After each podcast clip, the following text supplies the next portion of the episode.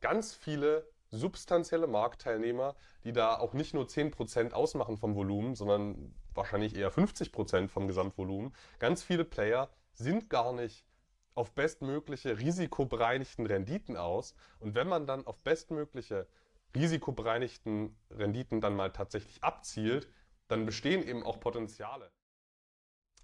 Herzlich willkommen zu diesem Videobeitrag. Heute bei mir der Dresdner Fondsmanager Norbert Schmidt. Er managt einen sehr spannenden, hoch ausschüttenden, monatlich ausschüttenden Anleihenfonds. Und äh, deswegen freut es mich sehr, dass wir heute mal im Gespräch sind, Norbert. Stell dich doch gerne mal direkt vor und ich hoffe, ich störe dich nicht beim, beim Anleihescreening.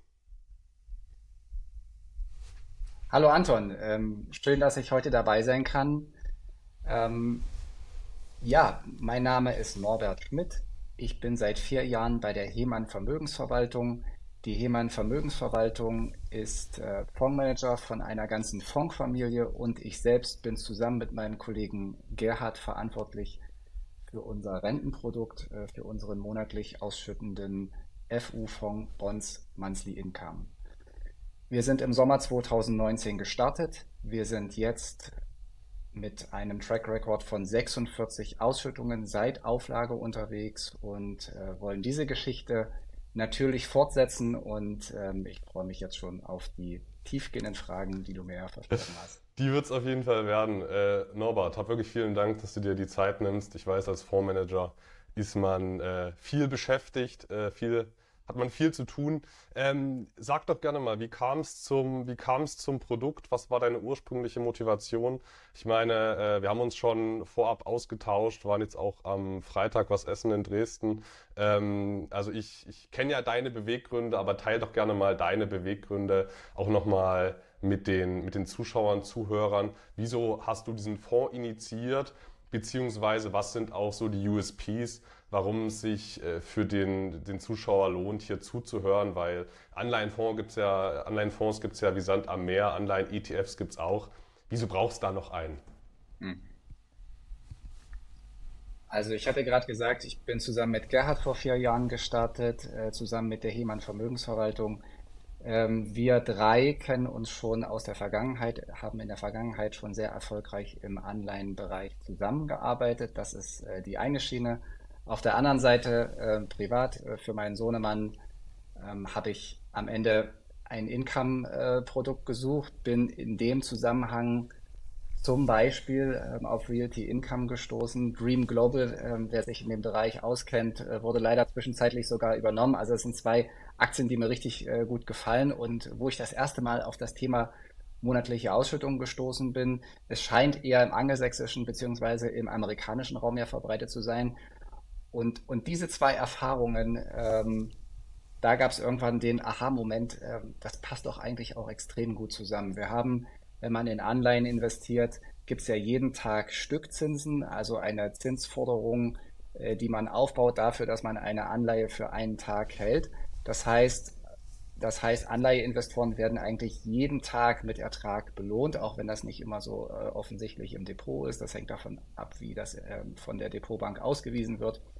Aber wir haben eine extrem stabile Ertragsbasis und zwar eigentlich der logische Schritt äh, zu sagen, okay, wenn es ein Produkt glaubwürdig kann oder, oder äh, eine Assetklasse glaubwürdig kann, dann eigentlich ähm, dann Anleihen. Und ähm, wir reden ja nicht äh, über, über die Anleihen ganz allgemein, sondern wir reden ähm, über, über unser Spezialgebiet, über höher verzinsliche Unternehmensanleihen.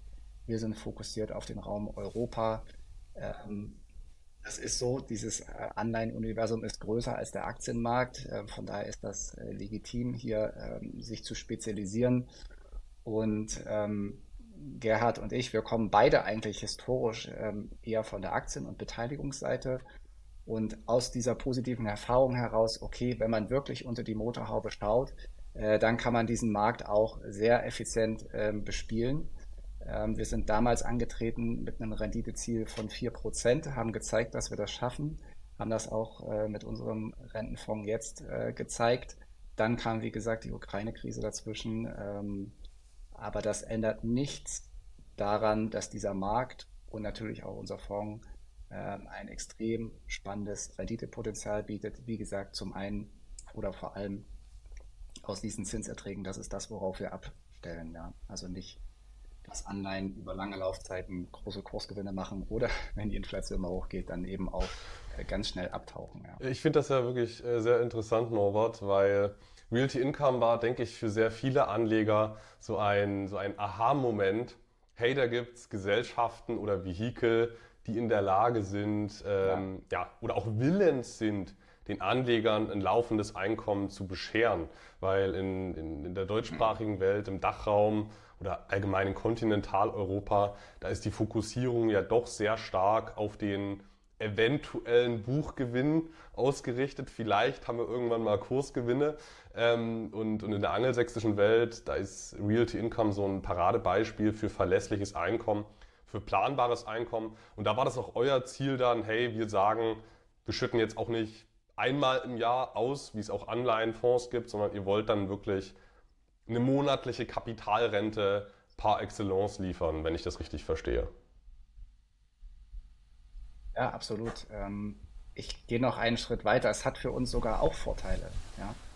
Also wir haben, ähm, wir haben ja Anleihen, die üblicherweise zweimal im Jahr die Zinsen ausschütten.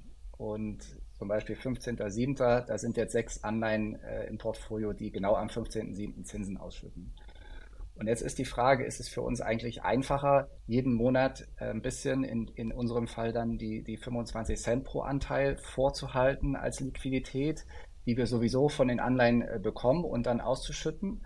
Oder ist es für uns einfacher, wirklich, wenn wir die 4% und äh, das hat in der Vergangenheit geklappt, eben schaffen, dann müssen wir zum Ausschüttungszeitpunkt 4% Liquidität halten. Das muss natürlich auch ähm, vom, vom Fondsmanagement vorher vorbereitet werden, dass man dann vorher schon ein bisschen Liquidität zur Seite legt, dass man eben zum Ausschüttungszeitpunkt dann eben auch genügend Liquidität hat, die dann aus dem Fonds rausgehen kann. Das ist nach meiner Einschätzung sogar ineffizienter, ähm, nur einmal pro Jahr auszuschütten als, die, als diese zwölf Ausschüttungen. Also für uns ist es sogar als Fondsmanager einfacher, jeden Monat ein bisschen das, was wir sowieso von den Anleihen bekommen, äh, auszukehren als wenn wir jetzt einmal im Jahr 4% Cash vorhalten müssten und dann schon vorher ja, das halt alles so timen müssten und nicht reinvestieren können und so weiter.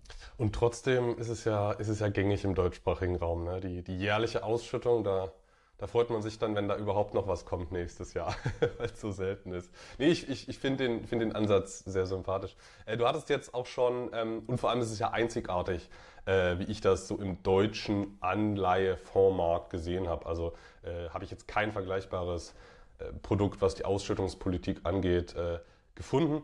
Norbert, du hattest jetzt auch schon ähm, Renditeziele und Allgemeinziele angesprochen. Ähm, was ist denn da eure Zielsetzung? Also ihr seid ja gestartet in 2019 in, in einem absoluten Null- und Negativzinsumfeld. Du hast gesagt, ihr wolltet da die, die 4% nach Kosten, meine ich sogar schon, erwirtschaften. Euer Fonds ist ja auch nicht mhm. geschenkt, steckt viel Arbeit drin, steckt viele, sind viele Kosten damit verbunden. Ähm, wie habt ihr das damals, damals geschafft? Zum einen würde mich sehr interessieren.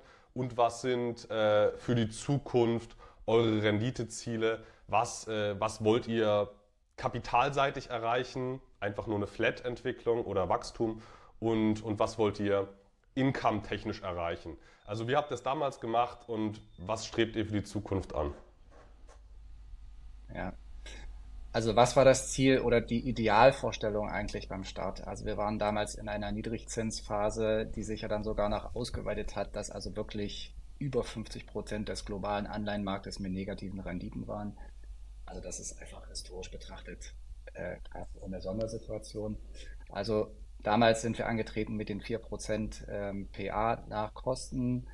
Ähm, unsere Idealvorstellung wäre gewesen, wir verdienen jeden Monat 30 Cent. Das heißt, äh, der Kurs geht von 100 auf 100,30 hoch, dann schütten wir 25 Cent aus, haben 5 Cent Puffer, ähm, machen dann eine Sonderausschüttung und äh, sagen die Substanz bei 100 und haben laufende Ausschüttungen. Die Realität ist natürlich nicht ganz so einfach. Wir haben Kursbewegungen, das heißt, äh, der, der Punktpreis kann auch um die 100 äh, schwanken.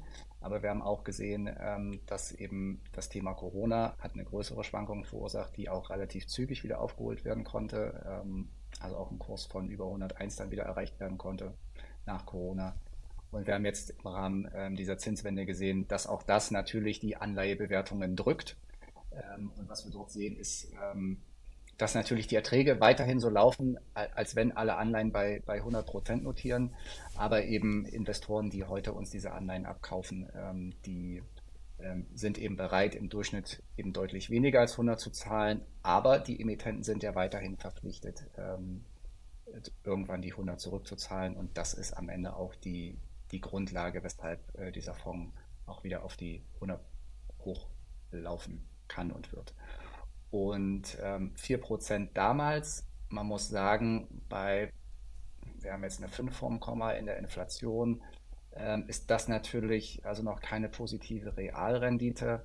Also diese 4%, das ist schwierig, das heute zu sagen, da sind, da sind wir uns natürlich einig. Also unser Ziel, wir sind ähm, aktiver Fondsmanager, wir benchmarken uns ähm, gegen den europäischen High-Yield-Markt. Unser Ziel ist äh, 0,5 bis 1 Prozent äh, pro Jahr vor dem Markt zu sein. Das ist unser Ziel. Was hat der Markt eigentlich in der Vergangenheit ähm, erwirtschaftet? Das ist auch ganz interessant. Also diesen europäischen High-Yield-Markt äh, mit dem entsprechenden Index gibt es jetzt seit 25 Jahren, seit Anfang 1998. Der hat schon verdammt viel mitgemacht, äh, wenn man sich äh, die Historie anschaut, ja, was in der Zwischenzeit, Stichwort T-Aktie und so weiter, also Dotcom-Bubble und 2008 und so weiter, da ist richtig was passiert und, und es ist natürlich auch operativ äh, viel passiert. Also Emittenten, die sich sehr gut entwickelt haben und Investment-Grade-Emittenten geworden sind, aber natürlich auch Emittenten, äh, die sich übernommen haben oder wo dann äh, Klippen waren. Und das alles zusammen, also die Erfolgsfälle und eben auch ähm, die nicht so einfachen Fälle im Markt, haben trotzdem zu einer Rendite auch nach diesem ähm, Zinswende-Knick von knapp 5% geführt, 4,7% PA. Und das ist das, was wir langfristig schaffen wollen. Ähm, es ist nach unserer Einschätzung zu kurz gesprungen, jetzt diesen Moment anzuschauen. Ähm, also das ist ein Markt, der nach unserer Einschätzung über mehrere Konjunkturzyklen funktioniert. Das heißt, das Pricing ist äh, risikoadäquat. Man schlägt die Inflation, man kompensiert die Ausfälle, äh, um das mal so deutlich zu sagen. Und trotzdem bleiben noch 4,7 Prozent äh, übrig ähm, über die ganzen Konjunkturzyklen hinweg. Und das wollen wir schlagen äh, mit unserem Ansatz. Ja, 4,7 Prozent äh, nach Ausfällen in einem relativen Niedrigzinsumfeld, muss man ja sagen. Ne? In also einem letzten, relativ, genau. Vielleicht darf ich noch eine Ergänzung. Ja. ja in einem relativ Niedrigzinsumfeld, zumindest was die letzten 10, 15 Jahre anbelangt. Und das Spannende ist eigentlich, wo der Markt heute steht. Ähm, Anton, Entschuldigung, ich hoffe, du wolltest wahrscheinlich darauf hinaus. Also dieser Rückgang, den wir zuletzt im Markt gesehen haben, führt halt dazu, dass ähm, die Erträge umverteilt werden. Ja? Also dass äh, ähm, dass wir heute eigentlich im Gesamtmarkt eine Rendite für die nächsten drei, dreieinhalb Jahre sehen von 7,5 Prozent PA. Das ist das, wer heute in diesen Markt einsteigt, kann Vorkosten ähm, mit 7,5 Prozent pro Jahr Rendite investieren. Dann ist aber auch alles dabei. Das ist uns, äh, denke ich, auch ein klar. Ne? Ja, ich habe sogar, hab sogar in eurem, in eurem Factsheet was von einer knappen 10 gelesen bei der Yield to Maturity, aber da können wir vielleicht später nochmal drauf eingehen. Also der Markt ist nach vorne gerichtet, ausgesprochen äh, hoch verzinst, äh, können wir jetzt, denke ich, schon mal festhalten, Norbert. Und ähm, um nochmal auf meine ursprüngliche Frage zurückzukommen oder um nochmal mein eigenes äh, Verständnis daraus zu ziehen. Ähm, also mein Gefühl ist, ihr wollt aus dem Fonds einen eigenen kleinen Dividendenaristokraten machen mit hohen verlässlichen Ausschüttungen und äh, steigenden Ausschüttungen und einem langfristig wachsenden Kapitalstock. Ist das ein richtiges Verständnis? Kann auch der Anleger mit so einer Erwartungshaltung reingehen? Ja, absolut. Also das ist, das ist der Treiber all unseres Tuns, ja. Okay. Eigenen Dividendenaristokraten bauen, das ist schon nicht verkehrt. Äh, Finde ich super. ja, es klingt verdammt groß. Wir sind erst vier Jahre alt, ähm, aber klar. Also äh, uns stehen sehr, sehr äh, spannende Zeiten bevor und ähm, wir wollen dieses Baby ähm, richtig nach vorne entwickeln, ja. Da bin ich, bin ich optimistisch. Ähm, Dann sag doch mal gerne, Norbert. Äh, ich meine, jetzt haben wir schon, jetzt haben wir schon viel äh, angeschnitten, sind teilweise schon relativ tief reingegangen, aber um es nochmal konkret zu machen. Ähm, der FU Bonds, äh, der, nee, der FU Fonds Bonds Monthly Income, ähm, was genau ist seine Strategie, um diese gesteckten Ziele zu erreichen? Um es nochmal, sag's bitte nochmal in zwei, drei Sätzen und dann können wir uns vielleicht auch nochmal die, die aktuelle Diversifikation im Detail ansehen ähm, mit Ländern, äh, Sektoren und ähm, Einzeltiteln. Also was ist die konkrete Strategie? Wie wollt ihr so hohe Zinsen generieren? Wieso steht da im Fonds, äh, im Fonds Fact äh, fast 10% Yield to Maturity? Ja. Also ich glaube, da hilft es, einen Schritt zurückzugehen. Woher kommen eigentlich diese Anleihen? Und diese Anleihen kommen zur Hälfte eben aus dem Private Equity Umfeld. Private Equity Investoren wollen nichts anderes als äh, 25 bis 30 Prozent Rendite erzielen.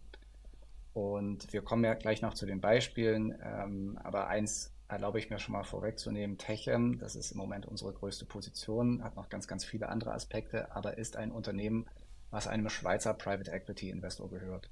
Und dieser Investor hat beim Kauf eben einen Teil des Kaufpreises auch über Banken und Anleihen finanziert, um die Rendite auf das von ihm selbst eingesetzte Eigenkapital zu erhöhen. Und, ähm, und am Ende, am Beispiel Techem, äh, diese Anleihe bringt eine Verzinsung von 6%. 6%, ähm, wenn man 25 bis 30 Prozent Rendite auf sein selbst eingesetztes Eigenkapital erwirtschaften möchte, sind 6% verkraftbar. Und ähm, die Frage ist, wie ist das von außen zu betrachten? Unser Ansatz ist, wir fokussieren uns zu 100% auf die Fundamentaldaten. Also ist, der, äh, ist das Unternehmen, ist das Geschäftsmodell geeignet, also kreditwürdig, stabil genug, äh, mit entsprechend hohen Cashflows, um diese Anleihe, seine Zinszahlungen und auch die Rückzahlung äh, zu stemmen. Und ähm, es klingt heute ein bisschen komisch, aber wir haben von Beginn an darauf geachtet, dass in einem Stressszenario ein Emittent eben auch 10% Zinsen auf seine Anleihe zahlen kann. Und ähm, so eine Cashflow-Rechnung, die ist eben auch durch Working Capital Fluktuation ähm, beeinflusst die ist auch durch Wachstumsinvestitionen beeinflusst. Also unser Ansatz ist eben zu verstehen, wo steht der Emittent, wenn einfach das Geschäft so bleibt, äh, wie es ist. Und das ist am Ende unsere Bewertungsbasis, um dann zu sagen, okay, wenn alles jetzt so bleibt, wie es ist, kann er dann eigentlich 10% Zinsen zahlen. Wenn er dann sogar noch wächst, umso besser. Ja. Und Techim ist eben eines dieser spannenden Beispiele, äh, wo das genau gegeben ist. Und ähm, das gilt für alle unsere Emittenten. Das ist unser Ansatz hier eben fundamental äh, in die Tiefe zu gehen, eben diesen echten, nachhaltigen Free Cashflow äh, zu ermitteln und auf der Grundlage dann die Entscheidung zu treffen. Und dann kommen on top natürlich noch die Diversifikationsthemen und auch die spezifischen Anleihenthemen, zu denen wir gleich noch kommen, denke ich.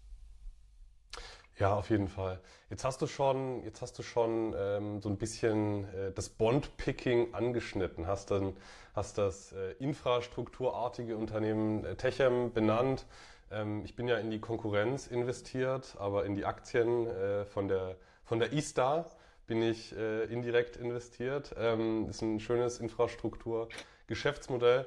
Ähm, Bond-Picking. Ich muss ja ehrlich sagen, ich bin eher von der Fraktion, dass die Märkte in der Tendenz relativ effizient sind und dass zumindest äh, Aktienfondsmanager in der Vergangenheit und auch logisch begründbar nicht so besonders gute äh, Renditen abgeliefert haben.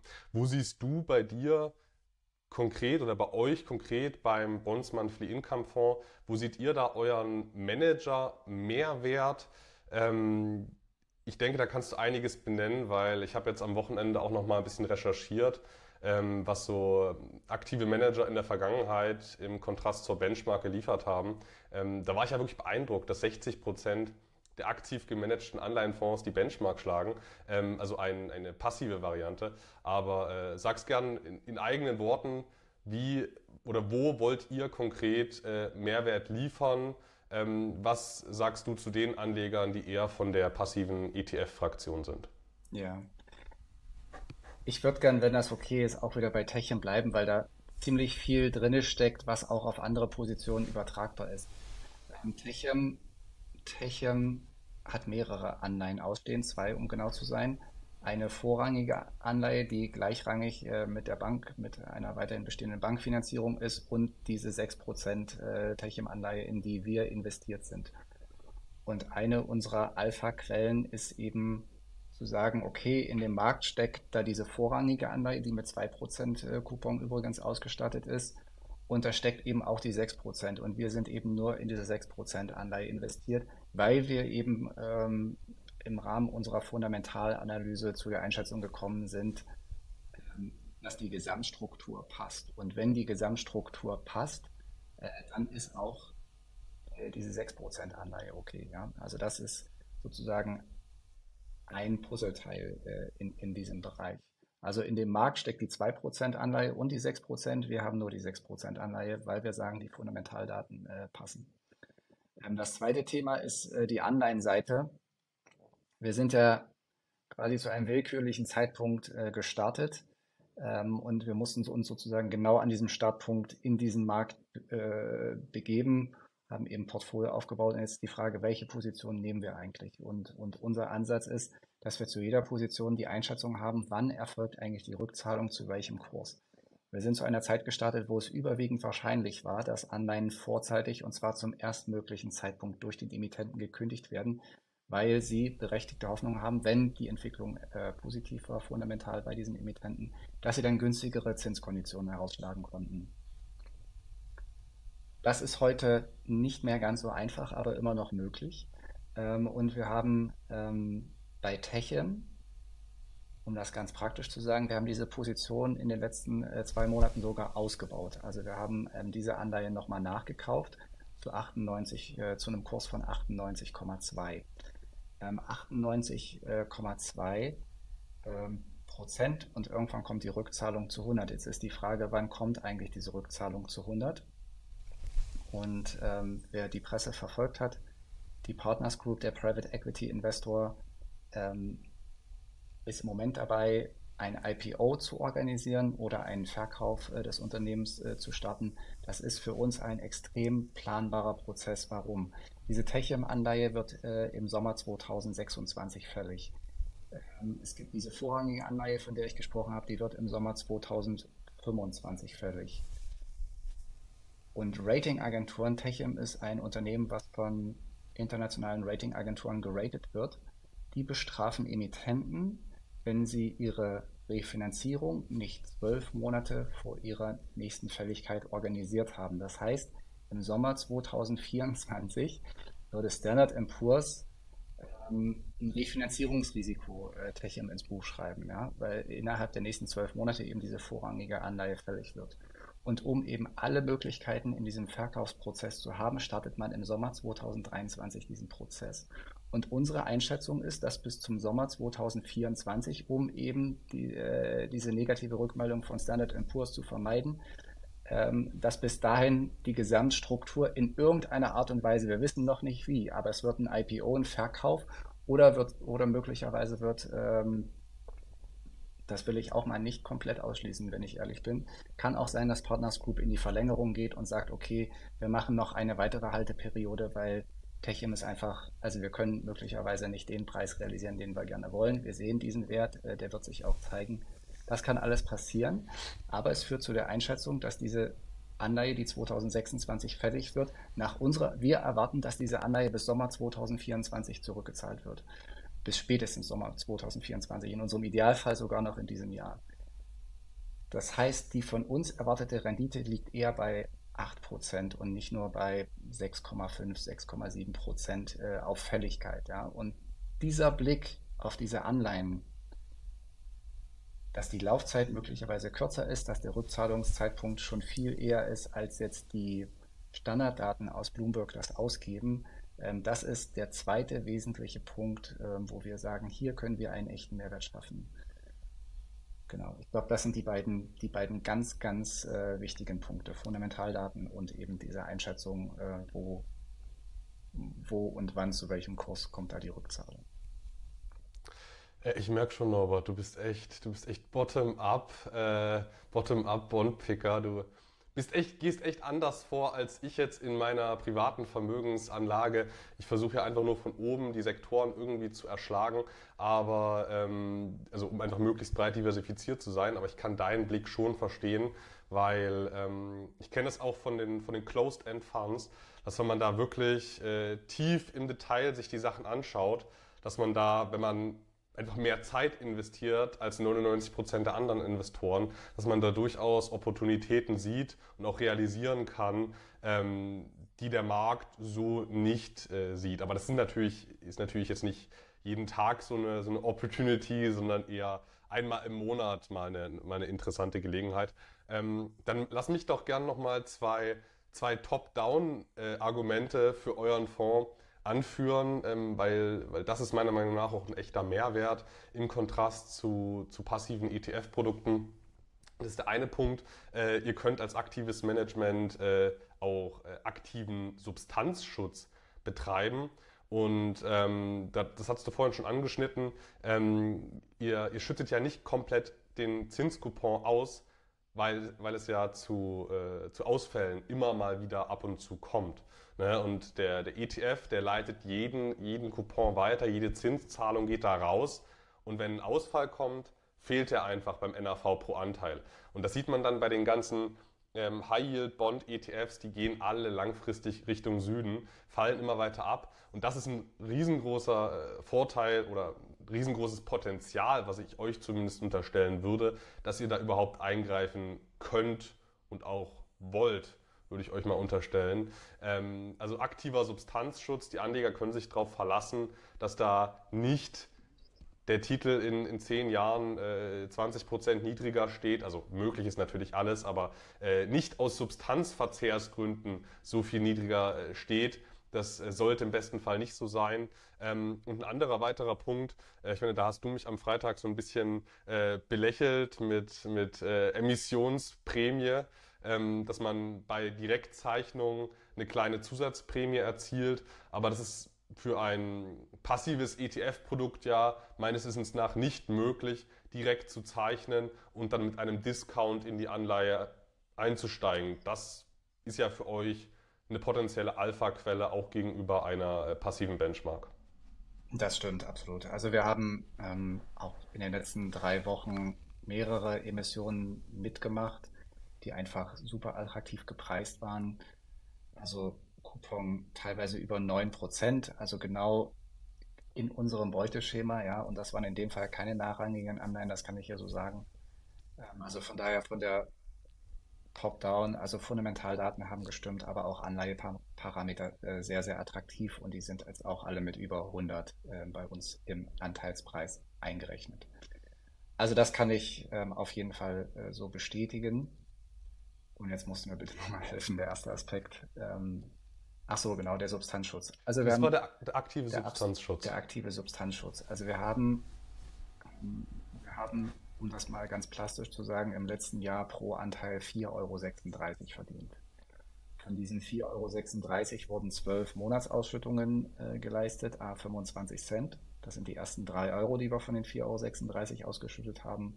Und dann haben wir eine Sonderausschüttung äh, getätigt äh, im April jetzt in diesem Jahr. Das ist immer nachlaufend quasi, ähm, um, dann zu, um dann die Endabrechnung zu haben, um das mal so auszudrücken. Und da haben wir dann uns für 55 Cent entschieden. Das war eine 5 Cent Steigerung im Vergleich zum Vorjahr. Und ähm, da gibt es eigentlich zwei Aspekte. Ähm, das eine ist, wir wollen einfach diese Wachstumsgeschichte immer weiterschreiben und haben zum Glück ähm, einfach jetzt noch wahnsinnig viel Potenzial nach vorne. Allein wenn wir die 4,36 Euro halten, äh, noch weiter unsere Ausschüttungen ähm, weiter erhöhen zu können. Äh, wir sind jetzt im ersten Halbjahr bei 2,40 Euro. Also man sieht, geht hier äh, auch weiter nach oben. Also Zinswende ist in unserem Fonds schon heute sehr deutlich sichtbar. Ähm, das zweite ist diese Thesaurierungen, also von diesen ungefähr 80 Cent, die dann noch übrig bleiben, ja, äh, von 3,55 Euro zu 4,36 Euro. Äh, diese Thesaurierungen sind dafür da, um dem Investor den Komfort zu geben, dass wir eben auch diese 100 Euro halten. Also wir haben einfach äh, Kursverluste gehabt, die in line mit dem Markt sind. Also das hat der komplette Markt so äh, auch diese Bewegung gehabt. Ähm, wir wollen einfach durch diese Thesaurierung auch relativ schnell unseren Anteilspreis wieder auf 100 Euro steigern. Es ist mir aber wichtig zu betonen, dass auch das ausschüttungsfähig wäre. Also selbst wenn wir das ausschütten würden, auch dann würden wir äh, nach vorne halten wollen, dass wir die Substanz halten. Also das ist für mich nochmal ein qualitativer Unterschied, weil sonst würden wir sagen, okay, da gibt es doch immer ein bisschen was, ein paar Späne, die hinten runterfallen. Also das ist das, woran wir arbeiten, dass das eben nicht ist. Ja. Und ihr seid ja wirklich in einer sehr komfortablen Situation, Norbert. Ihr habt ja jetzt schon 4% Ausschüttungsrendite. Euer Portfolio würde äh, auch aus sich heraus bei Vollausschüttung schon auf 100 zurücktendieren, vorausgesetzt, ihr habt jetzt nicht massive Ausfälle, wovon wir mal nicht ausgehen, ähm, und könntet eigentlich so in Summe ähm, also deutlich mehr ausschütten. Aber jetzt nochmal für die Anleger, also Barrendite auf den aktuellen Einstandspreis ist ungefähr 4% mit äh, bislang jährlicher Anhebung, genau. was ja auch äh, sinnvoll genau. ist in einem inflationären äh, Geldsystem. Aber dann lass uns doch gerne mal, Norbert, jetzt auf eure aktuelle Portfoliodiversifikation zu sprechen kommen. Wie sieht das aktuell aus aus Sicht der, aus Sicht der Länder und aus Sicht der ähm, Sektoren? Also ihr habt ja, wie ich das gesehen habe, einmal High Yield Anleihen Corporates, High Yield Anleihen Private Equity.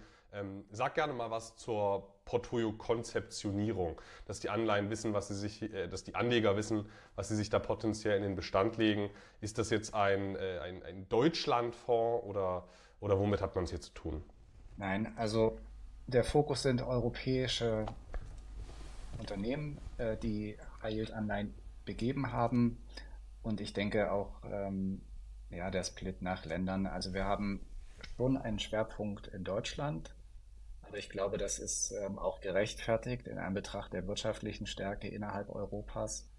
Ähm, also wir liegen hier zwischen 25 und 30 Prozent, am Anfang glaube ich sogar auch ein bisschen drüber, ähm, also auch Richtung 40 Prozent.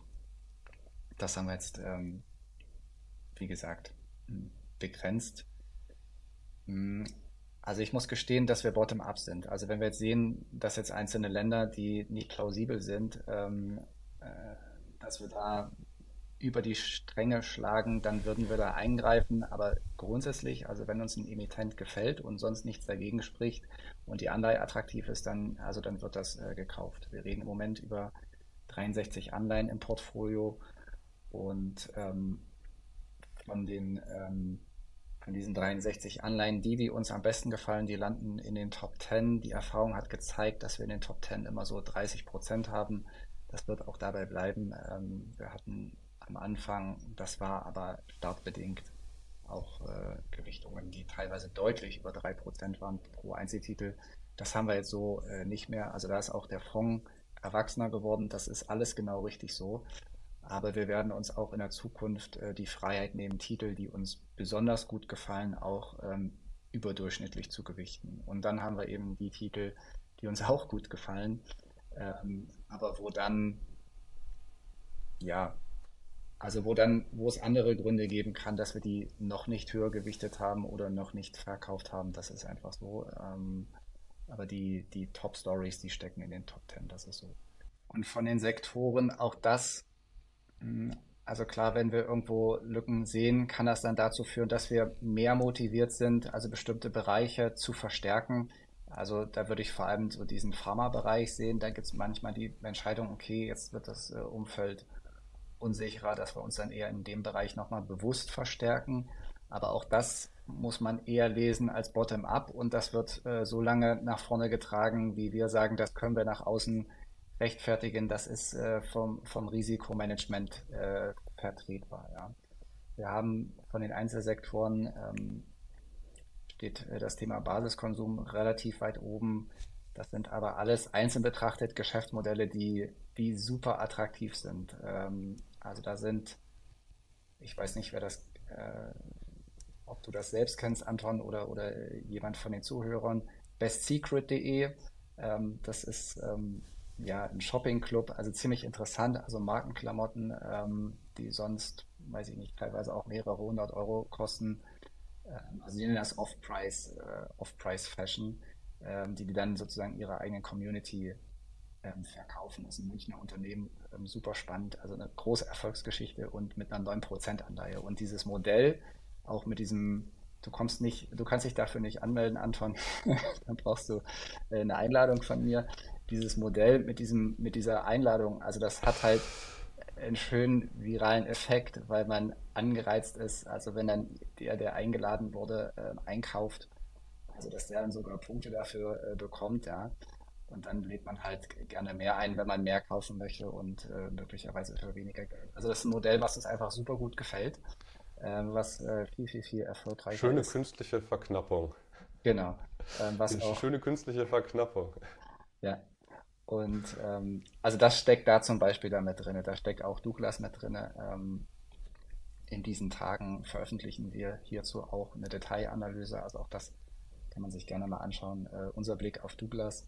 Da ist zum Beispiel aber auch, und äh, das ist eigentlich auch eine ganz spannende Geschichte, eine Shop-Apotheke Wandelanleihe drin. Und äh, das zahlt auch wieder auf das ein, was ich vorhin gesagt hatte mit diesen äh, Kündigungszeitpunkten. Diese Shop-Apotheke-Anleihe ist bei uns jetzt im NAV mit unter 90. Ich meine 86, 87, so in dem Bereich. Wenn man die jetzt, ähm, ja, 86, 87. Und die Fälligkeit ist im Januar 28. Aber die Anleihegläubiger haben die Möglichkeit, äh, schon zwei Jahre vorher diese Anleihe äh, zu putten. Ich drücke es mal so aus. Also haben die Möglichkeit, da schon die Rückzahlung zu fordern, zwei Jahre vor der Fälligkeit. Aber auch das sieht man in allen ähm, Fonds-KPIs überhaupt nicht. Äh, wir handeln sozusagen auf die von uns erwartete Rückzahlung. Und äh, ehrlich gesagt haben wir die Erwartung oder haben wir die Hoffnung, Entschuldigung, so, wir wissen es nicht ganz genau, das Unternehmen entwickelt sich super stark. Ähm, operativ wir haben die Hoffnung, dass wir die 100 sogar schon vor Januar 26 erreichen. Äh, Im schlimmsten Fall erst im Januar 26, aber auf jeden Fall nicht erst im Januar 2028. Und das ist auch ein Beispiel aus, dieser, aus diesem Sektor Basiskonsum. Ansonsten ähm, das. Okay.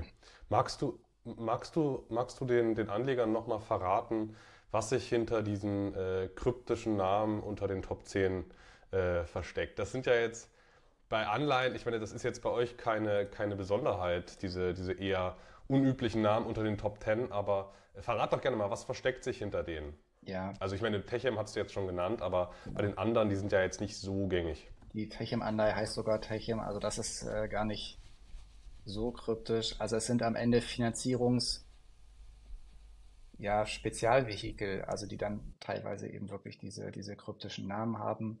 Ähm, man muss auch dazu sagen, das sind alles Anleihen mit einer Stückelung von 100.000 Euro. Also wenn man als Privatanleger sich jetzt dieses Portfolio nachbauen will, ähm, das wird extrem schwierig mit der Streuung. Ähm, das ist eben, wie gesagt, 100.000er Stückelung. Deswegen, das hat jetzt keinen Marketing-Effekt. Deswegen denkt man sich dann einfach irgendwelche zweckmäßigen Namen aus. Am Ende dieser ganze Private Equity Markt das ist ja auch mit Verschwiegenheitserklärung und so weiter alles gegenseitig abgesichert, diese Projekte. Da darf vorher nichts nach außen dringen. Deswegen, äh, so kommen dann diese kryptischen Projektnamen dann am Ende sind das wahrscheinlich auch äh, zustande. Ähm, in unseren Top 3 steckt äh, zum Beispiel die Monicham Holdco. Äh, Monicham, also wer diesen Markt beobachtet, die gibt es schon ganz, ganz lange. Das ist ein äh, Feinchemikalien-Unternehmen aus, äh, aus der Schweiz. CAP, die CAP Group, C-A-B-B. Ähm, die sind fokussiert auf Produkte aus der Agrarchemie.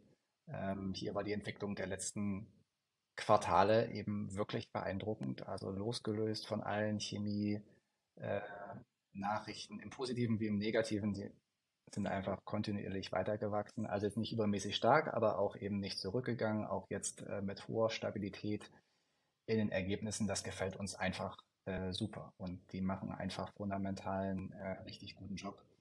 Wir hatten wir vor kurzem übrigens eine Anleihe-Refinanzierung. Ähm, das ist auch veröffentlicht. Also Cap Group äh, nach unserer Einschätzung sehr, sehr spannender Emittent. Anleihe mit 8,75 Prozent Verzinsung äh, im Kurs bei circa 100. Also kann man auch super nachkaufen. Ähm, dann fällt mir ein, ich habe jetzt die Top 10 gerade nicht direkt vor mir. Ich, diese Best Secret Anleihe ähm, steckt auch mit drinne. Ähm, Prestige Bitco heißt die. Das ist Best Secret, das hatte ich, äh, hatte ich schon erzählt. Was vielleicht auch noch spannend ist, dann ist ein Thema BKLC auch super kryptisch. Also dahinter steckt das Unternehmen Birkenstock.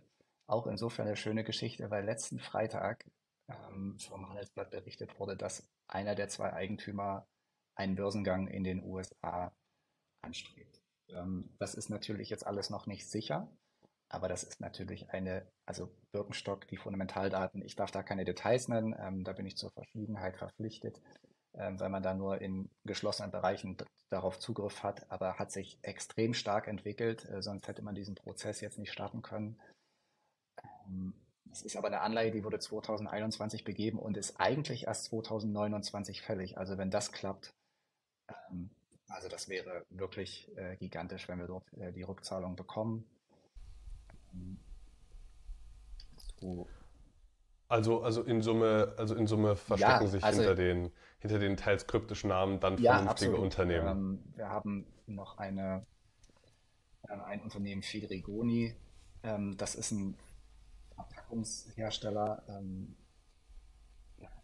also das sind alles Unternehmen, also wo, wo diese 10% äh, Zins, äh, also die Ertragskraft, um 10% Zinsen auf die Anleihen zahlen zu können, auf jeden Fall gegeben ist. Und äh, von daher, ja, also diese, diese kryptischen äh, Themen, ähm, also machen die Sache auch spannend, weil das natürlich von außen dann so ein bisschen magisch aussieht. Aber ja, am Ende, am Ende sind das keine das ist vielleicht ein Aspekt. Also ich möchte da auf jeden Fall die Angst nehmen, dass da irgendwelche komischen Verbriefungssachen und so weiter. Nein, also wir investieren in Unternehmen. Also Gerhard kommt aus dem Beteiligungsbereich, ich aus dem Aktienbereich. Wir suchen etwas, was wir fundamental anfassen können. Und da sind keine komischen Sachen drin, sondern dahinter stecken echte Unternehmen. Ja, das ist mir nochmal ganz, ganz wichtig, diese Botschaft.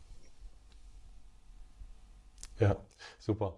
Ähm, ich muss ja ehrlich sagen, als ich das erste Mal so ein paar Videos von dir gesehen habe, ähm, hat mich dieses, diese, diese Stories rund um Bondpicking, da hatte ich eher so eine allergische Reaktion dagegen. Weil das ist, das wird ja seit Jahren erzählt, dass jeder Fondsmanager, ähm, dass man selbst der klüger ist als der Rest. Ähm, vor allem im Aktienbereich, äh, ja, immer große Töne und ein paar Jahre später merkt man dann doch äh, massive Underperformance äh, der Produkte deswegen äh, ist das bei mir mehr oder weniger häufig einfach so eine Durchlaufgeschichte. Ich höre das, aber ich höre da gar nicht richtig zu bei diesen, bei diesen Aktienstories. Bei den Anleihen war ich doch sehr verwundert und das war auch so ein bisschen eine Erschütterung meines äh, Investment-Weltbildes, dass es viel einfacher ist, einfach, ich meine, du, du wirst es wissen, wie einfach es ist, aber es ist letztendlich doch deutlich einfacher ist, im im Anleihenmarkt Alpha zu generieren äh, als bei den Aktien, einfach aufgrund dessen, ähm, dass sehr viele Anleger im Anleihenmarkt überhaupt nicht auf einen maximal guten, risikobereinigten Ertrag aus sind, sondern da sind ganz viele Investoren aktiv, ähm, sei es Zentralbanken, die Anleihen verkaufen, weil sie ihre Währung steuern äh, wollen oder Anleihen kaufen. Zentralbank, das, die sind alles andere als renditeorientiert aber treiben Kurse nach oben und mhm. unten. Ähm, Versicherungsgesellschaften, Pensionskassen, die schielen in der Regel nur auf, auf Ertrag, auf den Cashflow. Die schauen tendenziell weniger auf Yield to Maturity, also potenzieller Kursgewinn mhm. bis Rückzahlung. Ähm, plus, plus, Kurs, äh, plus Coupon. Also ganz viele substanzielle Marktteilnehmer, die da auch nicht nur 10% ausmachen vom Volumen, sondern wahrscheinlich eher 50% vom Gesamtvolumen. Ganz viele Player sind gar nicht auf bestmögliche risikobereinigten Renditen aus. Und wenn man dann auf bestmögliche risikobereinigten Renditen dann mal tatsächlich abzielt, dann bestehen eben auch Potenziale. Das war mir ganz wichtig, äh, in dem Zusammenhang unseres Gesprächs das mal so zu benennen, weil ähm, ja, die meisten Anleger sind da, denke ich, wie ich, dass man eher allergisch auf so Storytelling reagiert, aber im, in puncto Anleihen ist es ist einfach anders als bei Aktien. Und äh, das äh, wollte ich euch mal an der Stelle zugute halten. Ich meine, ich weiß trotzdem nicht, wie ihr in fünf Jahren dasteht, aber die Ausgangslage für Bondpicking, die ist nicht, die ist äh, auch aus meiner äh, Laien-Top-Down-Perspektive äh, nicht unbedingt verkehrt. Ähm, auf jeden Fall noch danke für die Erläuterung deiner, äh, eurer aktuellen Diversifikation.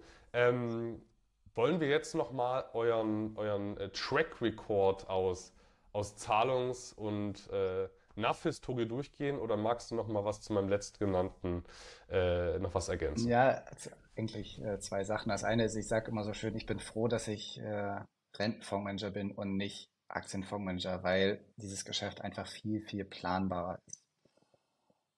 Also wir haben die laufenden Zinserträge, das hatte ich ja gesagt, jeden Tag äh, gibt es Stückzinsen und on top kommen die Kursbewegungen. Und diese Kursbewegungen, ja, da gibt es sozusagen die große Welle, das ist die, gegen die wir uns nicht wehren können. Das ist so Stichwort äh, Zinswende. Ähm, aber es gibt eben den Unterschied, den wir machen können in, äh, in dem fundamentalen Blick auf, auf das Einzelthema. Genau. Und das Zweite ist, ähm, dieses Thema, ist der Markt eigentlich rational oder nicht? Da würde ich sagen, da muss man ein bisschen unterscheiden.